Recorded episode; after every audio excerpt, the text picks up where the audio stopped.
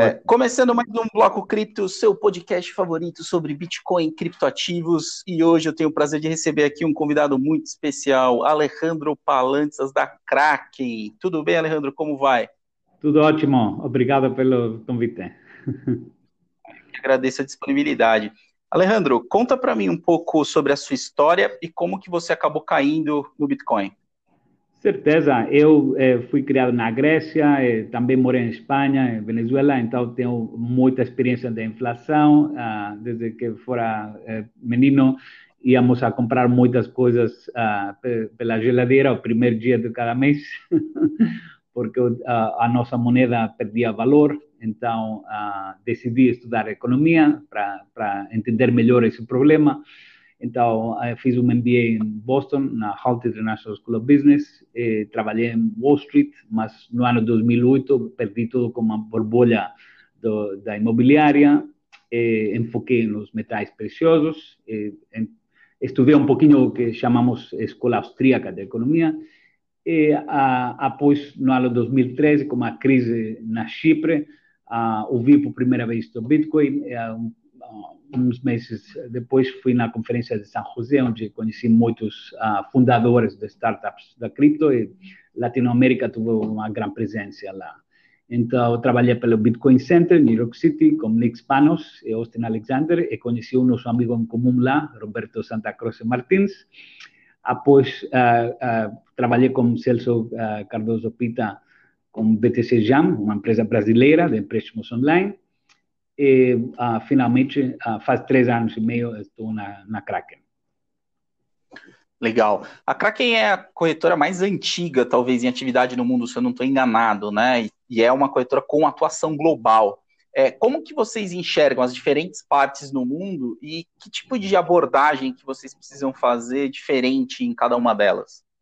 Certeza. É, a, a, diferença, Kraken tem muitas entidades, como você diz, a, a diferença é que o, o, mercado do norte da Europa, norte da América, é, é, olha Bitcoin como, como uma inversão, o, os criptoativos uh, são uh, uma forma, uma ferramenta para investir dinheiro. Uh, o, o, sul da Europa e Latinoamérica também vemos isso como um, uma uma proteção contra a inflação, contra a crise bancária. Uh, então, é, é um, um approach diferente, mas um, ah, é, também existem outras diferenças sobre a privacidade. Então, tem países que são muito, muito sensíveis pela privacidade do indivíduo, e depois tem países que não, não têm muita acessibilidade. Então, temos que manter a, a balança, sempre conforme as, as leis do, do país que operamos. Uhum. É, muito se especula de uma entrada mais forte da Kraken no Brasil. Se você puder compartilhar com a gente, vocês têm planos para o país? É, Kraken já tem muitos clientes uh, em Latinoamérica. O, o, país número um é Brasil. É, estamos encantados. Uh, a maioria das corretoras uh, brasileiras são clientes de nós, mas também temos indivíduos um, o seguinte passo seria uh, poder oferecer o, o, o real, uh, uh, uma entrada a cripto com real. E estou, estou, tenho a certeza que isso vai ser muito, muito pronto. Então, se você seguir o nosso blog, Kraken Blog, ou o nosso Twitter handle, você vai ser, vai saber primeiro quando isso vai acontecer. Legal. É, agora eu queria explorar com você um período muito específico, né? Que foi aquele ano de 2017, né? Uma loucura para todo mundo que está envolvido com, com Bitcoin. E eu queria entender de você que estava lá do outro lado, né? Atendendo os clientes, como é que foi esse período? É, a, como que a Kraken teve que se adaptar para para dar conta desse fluxo novo, novo de novos interessados? E se você puder contar alguma história interessante dessa época? Uh, sim, tem muitas contas novas esse ano mesmo. Uh, acho que, que isso pode indicar que, que muita gente uh, jovem entra na economia, porque a gente jovem tem melhor facilidade para para abrir uma wallet, para, para abrir uma, uma carteira digital. E também, agora mesmo com a crise do vírus, não, eu não estou criticando isso, mas todos os governos vão imprimir eh, moeda. Eh, eu, eu, entendo que isso tem que acontecer, mas também a gente entende que tem que um, adquirir algo que é boa reserva de valor. Então, para mim, cripto é a melhor reserva de valor do mundo. Uhum. E como que você compara os volumes e a realidade operacional de hoje com 2017, quando a gente teve aquele boom? Muito maior, muito maior. Acho que, que o volume do cripto é maior porque tem mais carteiras, mais gente que usa isso, é, mais gente que entra nisso. E, e, somente como você sabe melhor que eu, uh, você o sabe disso, um, estamos no começo nada mais. Então, um, imagine o que vai acontecer em 10 anos então, uhum. uh, é mais sólido o crescimento de agora que do 2017. Não tenho nada contra 2017, mas acho que o, o, o, crescimento agora é porque tem muitas family offices, muitas uh, famílias que adquirem isso e, e adquirem como reserva de valor. Não é uma coisa para comprar, que vai, vai, vai aumentar o preço e, e depois vamos vender. Não, vamos comprar e, e, e aguentar. Hodlers, como dizemos. Uhum. Uhum. Bom ponto, né? A gente costuma aqui falar muito no Brasil do público de varejo, né? Do usuário comum. No Brasil ainda existe uma demanda muito tímida ainda por parte de investidores institucionais, mesmo por parte de family offices, né? Mas como você tem contato com clientes de outros mercados, é, como que efetivamente eles enxergam essa oportunidade e, na sua opinião, qual é o nível de compreensão que eles já têm hoje em relação à tese de investimento em Bitcoin? Eu acho que, que o Brasil tem, tem bom potencial. Eu sempre digo que, que não é Brasil é, não é comparável a, a, a, todos os países do resto do mundo, porque é um país muito grande e, e a gente sim tem a sensibilidade sobre, sobre a inflação. Então, tem, você tem muitos intelectuais. Eu conheço antes do Bitcoin, eu conhecia gente que Brasil tem Instituto Mises, Instituto Rothbard, Instituto Link eu conheço gente dos três dessas think tanks, um, conheço professores da economia, o Biratã Jorge Iorio, amigo meu. Uhum. Então, um, tem a base sólida para dos intelectuais para, para uh, uh, mostrar mais interesse para, para as criptomoedas. O que, o que sim seria uh, melhor para o Brasil é ter mais retail, uh, que as corretoras do Brasil ou a gente que opera lá eh, eh, faça isso mais acessível pela, pela gente uh, comum. Isso seria mais uhum. importante. Uhum. Mas, mas em relação aos institucionais, né, fora do Brasil, qual, qual que é a percepção que você tem em relação à demanda deles? É, eles já de fato entenderam a tese ou eles estão tendo um movimento muito mais reativo de ter uma alocação é... pequena para poder justificar o, o, mandato, né? É melhor é melhor estar tá errado junto com todo mundo do que estar tá certo sozinho, né? Boa pergunta. É, acho que vocês têm boas uh, boa atitude das instituições que eu conheço. Bom, eu conheço através de você, conheço o Pinbank, uh, Banco Pactual, XP Investimentos.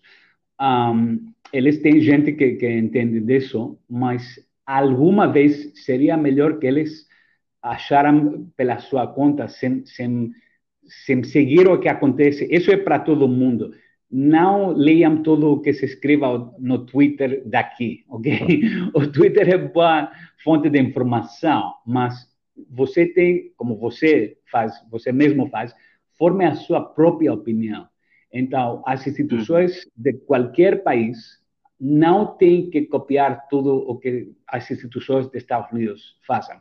Eh, vou dar uhum. outro exemplo. Brasil tem uh, os, os wires do Brasil são muito mais rápidos que aqui nos Estados Unidos. Então, um, ah, quanto quanto uh, precisam? Três minutos. Aqui pode precisar um dia, dois dias, não sei. Então, é aqui nos Estados Unidos. Então, uh, o, o que sim gostaria eu é que as instituições locais opinião eh, e não não não seguiram tanto o que se diz em Estados Unidos ou em Europa ou algum lugar desses. Legal. É, quem acompanha o mercado cripto sabe que de tempos em tempos aparece um hype novo, né? E agora, nas últimas semanas, parece que o tema é DeFi, né? Queria, que é o, que é o conceito de Decentralized Finance. É, se você pudesse contar para mim um pouco a sua opinião, também se você já teve é, experiências com esses protocolos.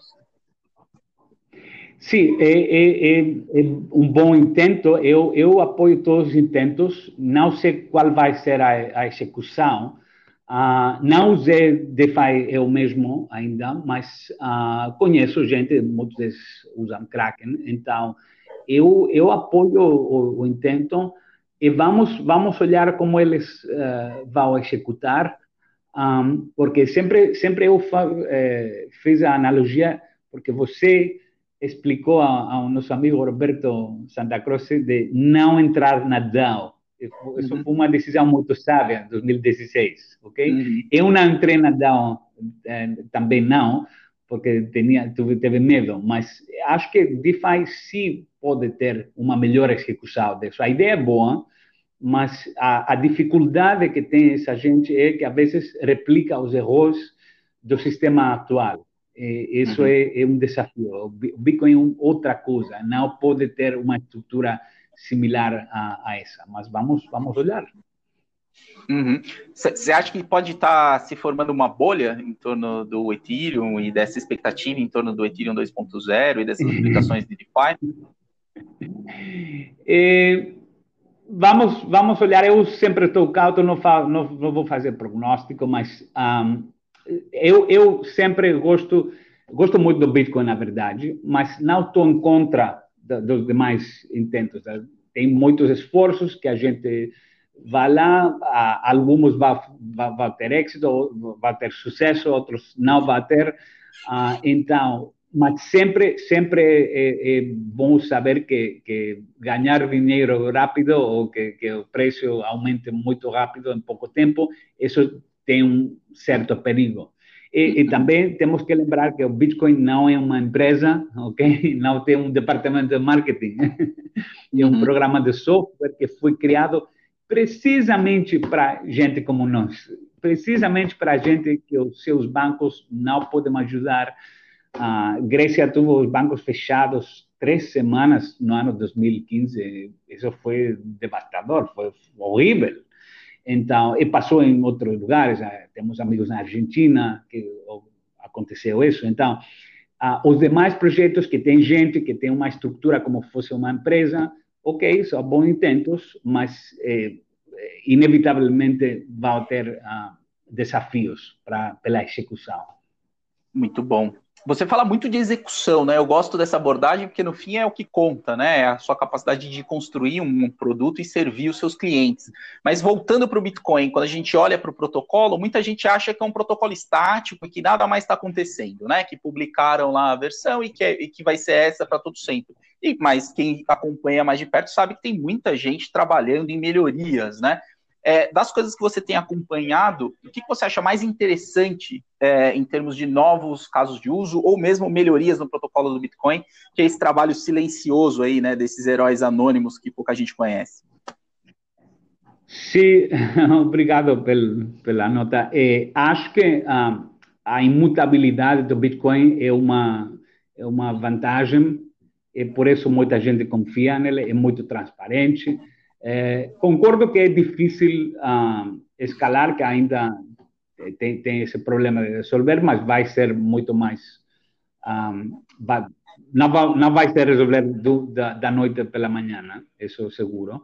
E tenho muito respeito pela gente que trabalha no, no Bitcoin Core. Uh, sei que são muito difíceis para se comunicar entre eles. Eu conheço, como você conhece, conhecemos muitos deles. Um, respeito ao seu trabalho, acho que, que é importante que a gente trabalhe em outros projetos, porque poderão fazer coisas que o Bitcoin não faz, porque o Bitcoin, o, o, o, o propósito principal do Bitcoin foi ser reserva de valor.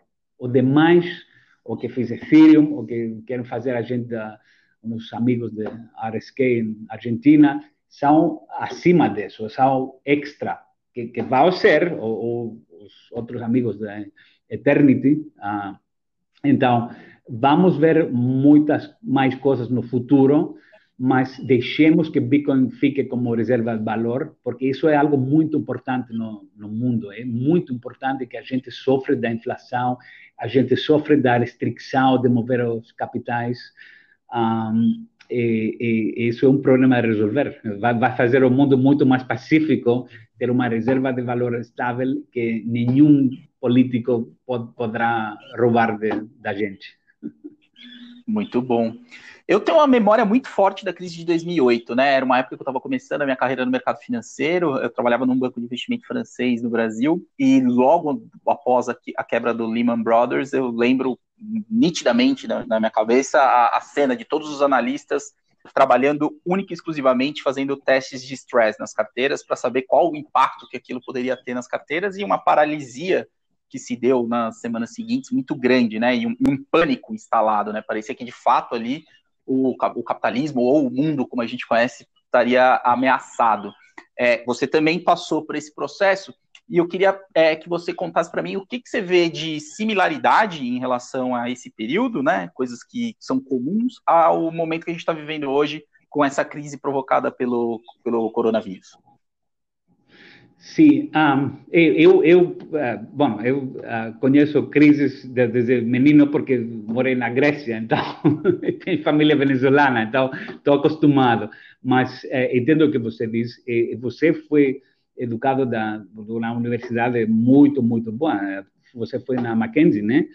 Um, Sim. E todos nós que fizemos, tivemos a formação oficial, o MBA, trabalhar em empresas grandes em algum momento tomamos conta que nos, nos dimos conta que, que não uh, os axiomas que, que, que eles dão para nós para fazer uma avaliação, uma análise, não são corretos. Então, o sistema atual uh, financeiro não é correto. Sempre está exposto em, em riscos que, que, que, algum momento, sempre, sempre está se formando uma borbolha, porque tem um, uma sedução, uma banca central daqui dos Estados Unidos que, que imprime mais dinheiro, imprime mais, exporta a inflação e, assim formam-se as borbolhas. Então, na, na, no caso do cripto, é, também pode ser que o hype do, do 2017 foi uma borbolha, porque a gente não tinha, não teve muita confiança no cripto. Vender, venderam um, quando alcançou 20 mil uh, dólares uh, cada Bitcoin, mas isso isso tem que ver com adoção, isso tem que ver com, com que a gente ainda não estava uh, pensando nisso como reserva de valor, estava pensando como investimento. Mas também temos que lembrar que a maioria que possuía Bitcoins estava na Norte-América, Norte da Europa e, na Ásia. Então, vamos olhar se agora está mais, fica mais distribuída a posição do cripto em lugares onde a moeda local não é boa, como por exemplo em Venezuela. Então, eu não conheço nenhuma pessoa em Venezuela que trocara o seu Bitcoin para bolívares, nem, nem, nem para dólares. Também não. Uhum. Uhum. Muito bom. É, você comentou que você trabalhou muito tempo com ouro, né, e outros metais preciosos. Quais paralelos que você consegue fazer entre esses mercados, além do fato de serem escassos e servirem como reservas de valor? Sim, uh, bom, paralelo é que muita gente que entrou em metais preciosos perderam dinheiro nos, nas borbolhas, então uh, ficaram preocupados, ficaram com curiosidade uh, para aprender eh, como funciona algo que é reserva de valor, então entende muito rápido que as moedas fiat agora não são reserva de valor, ponto à parte. Isso não é política, isso é realidade. Então, uh, isso é um, algo paralelo. Também é paralelo que entra muita gente que, que um pouco se expressa ou se manifesta de uma maneira um pouco fanática. Eu não sou, eu sou muito, muito tranquilo, não, não estou nada de política, não existe a política para mim, isso é negócio. É, mas um, acho que, que tem essa curiosidade, como é o sistema financeiro, como funciona, um, qual é a reserva de valor, por que algo escasso eh, mantém o seu valor melhor que que outras coisas. Então, esse é uh, o paralelismo. E também é a, a, dificuldade de acceder. Isso, isso a gente não sabe, que ainda não é muito fácil adquirir ouro ou, ou transportar ouro. É impossível. De um país para outro é quase impossível. Uh, Bitcoin não tem esse problema, mas ainda não é tão fácil adquirir Bitcoin. Se você quer uma quantidade grande, tem que tem que trabalhar para isso. Entendi. Muito bom. Você acha que são mercados complementares, então, ou você acha que eles competem no fim do dia pelo mesmo capital do investidor? Certeza. Eu vou fazer a analogia. Se você gosta de ler, pode ter um livro tradicional de papel e pode ter um, um notebook, um e-book, como se chama. Então, você precisa das duas coisas, porque se falta eletricidade, precisa metais preciosos. É, se, se precisa transportar esse valor, aí está o internet. Ou o mesmo que você tem, precisa uh, luz elétrica, mas também pode ter uma candela para se a, eletricidade é cortada. Então, são, uhum. são mercados muito complementares. É, é triste, às vezes, uh, ouvir gente de uma parte ou de outra criticar. Não, não é assim. São, como você diz, mercados complementares. Muito bom.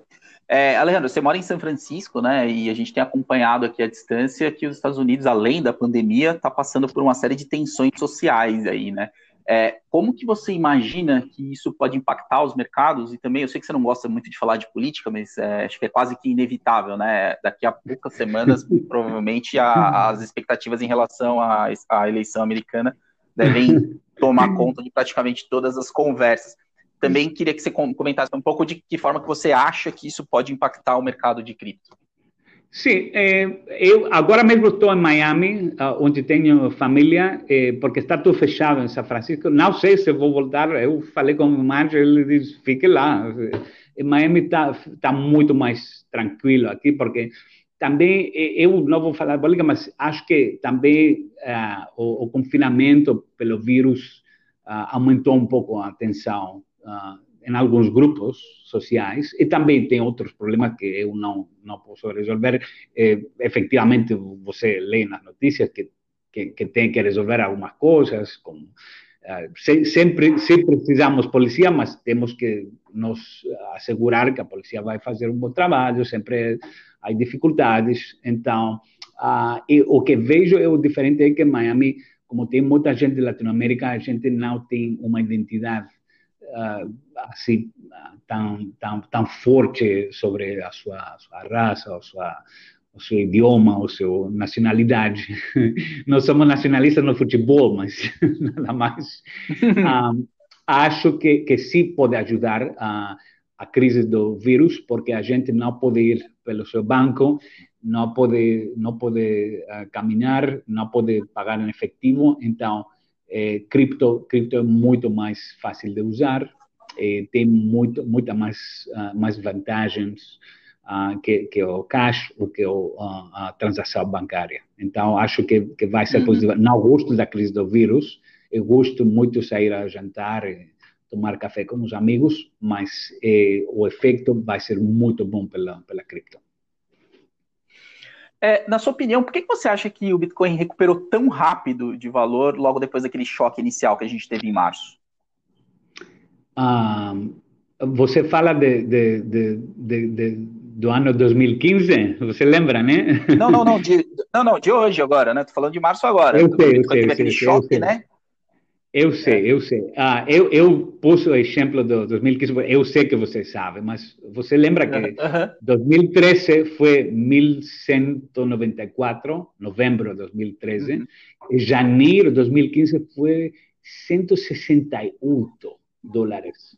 Você lembra, né? Sim. Então, e, acho que, que, que é impossível que tão, tão dinheiro da impressora dos países grandes não vai ser, não vai ter uma reflexão na cripto. É impossível, impossível. Eh, somente vai, vai haver 21 milhões de Bitcoin, bueno, menos que isso, porque muita gente perdeu as, as suas chaves, mas é impossível, impossível. É, é, seria contra as leis da, da humanidade que, que não, não poder refletir isso, esse valor. Então, eu acho que vai, vai ser muito mais, não, não sei quando, não sei como, mas é certeza que vai ser muito mais, porque se, se tivéssemos uma demanda estável do Bitcoin, e com uma, um aumento da quantidade monetária, também vai, vai aumentar o preço, né? Uhum. Muito bom. É, o que tem crescido muito no Brasil recentemente é o volume de negociação das stablecoins, né? Tanto o Tether, as mais tradicionais, como também agora o BRZ, que é uma stablecoin brasileira. Como é que você vê esse movimento? Eu, eu, estou seguindo, uh, não, vou, vou, ser sincero, não, não, não sou muito fanático de nenhuma stablecoin, mas também aceito o, o argumento que se o, se o banco não, não ajuda, se o banco não dá a facilidade de você mandar 50 dólares a um amigo que mora em outro lugar, um, por que não usar isso, né? Então, é uma... Acho que os stablecoins e os, os processadores online do online banking eh, dá uma solução temporal na, na dificuldade dos, dos uh, dos bancos para, para servir, não, não, não podem dar esse serviço. Então, é, isso é, é, é, é, boa coisa e o mercado vai decidir como sempre. Não só reserva de valor como é Bitcoin, mas resolve um problema de processar pagos que, que, que existe esse problema. Então, uhum. respeito esses esforços. Legal. É, a gente já está caminhando para o final do episódio aqui, Alejandro, eu queria que você contasse um pouco quais são os planos da Kraken, óbvio, que você puder divulgar, né? E também o que, que você imagina aí como desenvolvimento do mercado de agora em diante. Eh, temos que fazer mais fácil para a gente adquirir isso. Gente com, que tem pouco dinheiro, que tem somente uma debit card ou quer se gastar 50 dólares, 30 dólares, 100 dólares. Um, esse, esse, é o ponto importante de, de, de fazer possível que, que, todo mundo possa ter um pouquinho disso e assim a gente vai usar mais, vai, vai, vai entender mais como é o valor e assim todo mundo ganha. Para mim esse, esse, esse um, o, o, propósito que, pode ajudar muito. Uh, sem falar então, da, da política, a ajudar que, que, a gente possa ter uh, acesso às criptomoedas, sem ter que passar por, por um processamento muito uh, largo. Muito bom. Estamos chegando ao final, Alejandro. Agora a sua hora. Queria deixar o espaço aqui para você deixar uma mensagem para os nossos ouvintes e agradecer muito a sua participação no Bloco Cripto. É, foi um prazer estar no seu podcast. Uh, se vocês um, precisam ter uma conta na Kraken, falem comigo. Uh, o meu Telegram é Alejandro1902.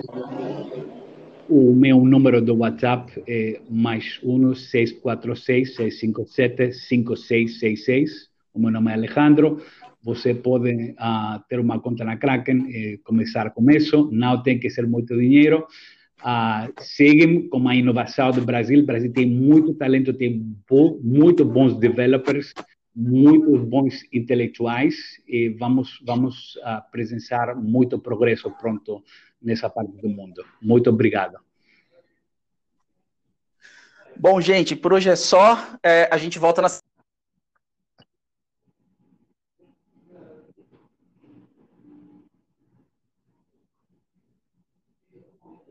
cripto. Tchau, tchau.